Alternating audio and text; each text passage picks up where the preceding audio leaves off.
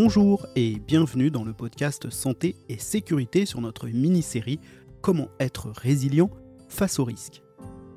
Dans l'épisode précédent, nous avons vu les différents moyens pour que l'on puisse identifier les risques qui nous entourent. Cette première étape franchie, il va nous falloir anticiper les situations auxquelles nous pourrions être confrontés. Dans les écoles, des plans particuliers de mise en sûreté sont prévus et des exercices réguliers sont réalisés avec vos enfants. Dans les établissements médico-sociaux comme les EHPAD, un plan d'organisation appelé plan bleu est mis en place et permet la mise en œuvre rapide et cohérente des moyens permettant de faire face efficacement à une crise, quelle qu'en soit sa nature, afin de pouvoir garantir la continuité et la qualité des prises en charge. Une fiche de sécurité est également rédigée par ces établissements et elle prévoit notamment la mise en place d'un plan de confinement. N'hésitez pas à vous rapprocher des établissements scolaires de vos enfants ou des établissements dans lesquels sont accueillis de manière générale vos proches afin d'en savoir un peu plus sur ce qui a été prévu.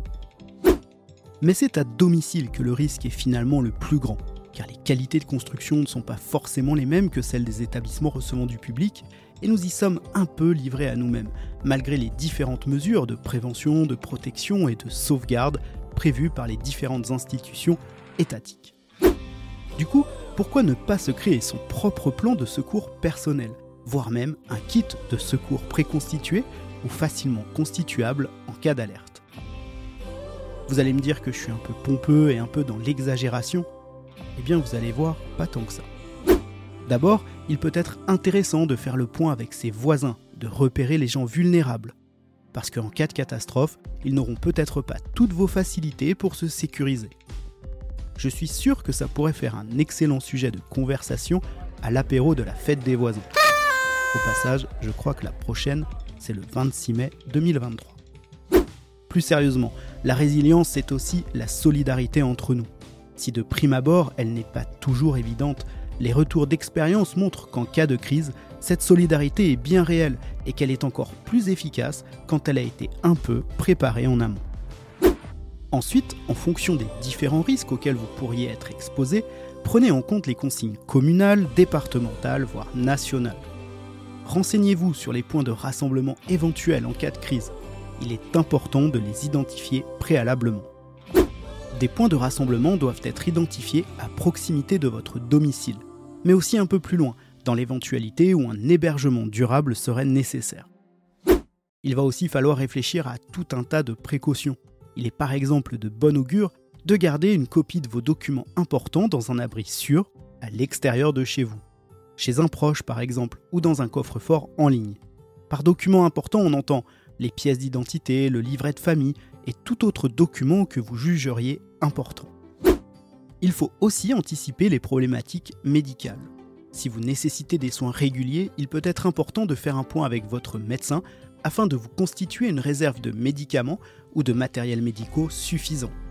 Il faut évidemment anticiper les renouvellements d'ordonnances et ne pas s'y prendre à la dernière minute, d'autant qu'aujourd'hui, il n'est pas toujours aisé d'obtenir un rendez-vous rapide avec son médecin traitant.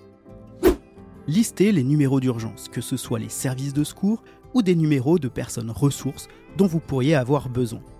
Enregistrez cette liste dans votre smartphone ou affichez-la à proximité de votre téléphone fixe. Pour terminer, pourquoi ne pas préparer un kit d'urgence qui serait prêt à être emporté, ou au moins d'en préétablir un qui sera facilement constituable en cas d'urgence? Dans ce kit d'urgence, on vous suggère de prévoir les éléments suivants.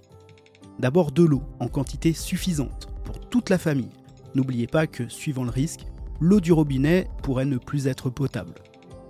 De la nourriture qui nécessiterait peu d'eau, comme des barres énergétiques, des fruits, des conserves. Quelques outils basiques, ou un couteau suisse par exemple. Une lampe de poche avec des jeux de piles. Pourquoi pas des bougies ou des allumettes. N'oubliez pas que ce genre de situation peut parfois durer plusieurs jours. Une radio avec là aussi des piles de rechange la radio vous permettra de vous tenir informé de l'évolution de la situation. Un sifflet et des gilets rétro-réfléchissants pour vous signaler si besoin. Une trousse de secours, un double de vos clés de la maison et de la voiture pour éviter de les chercher ou de les oublier.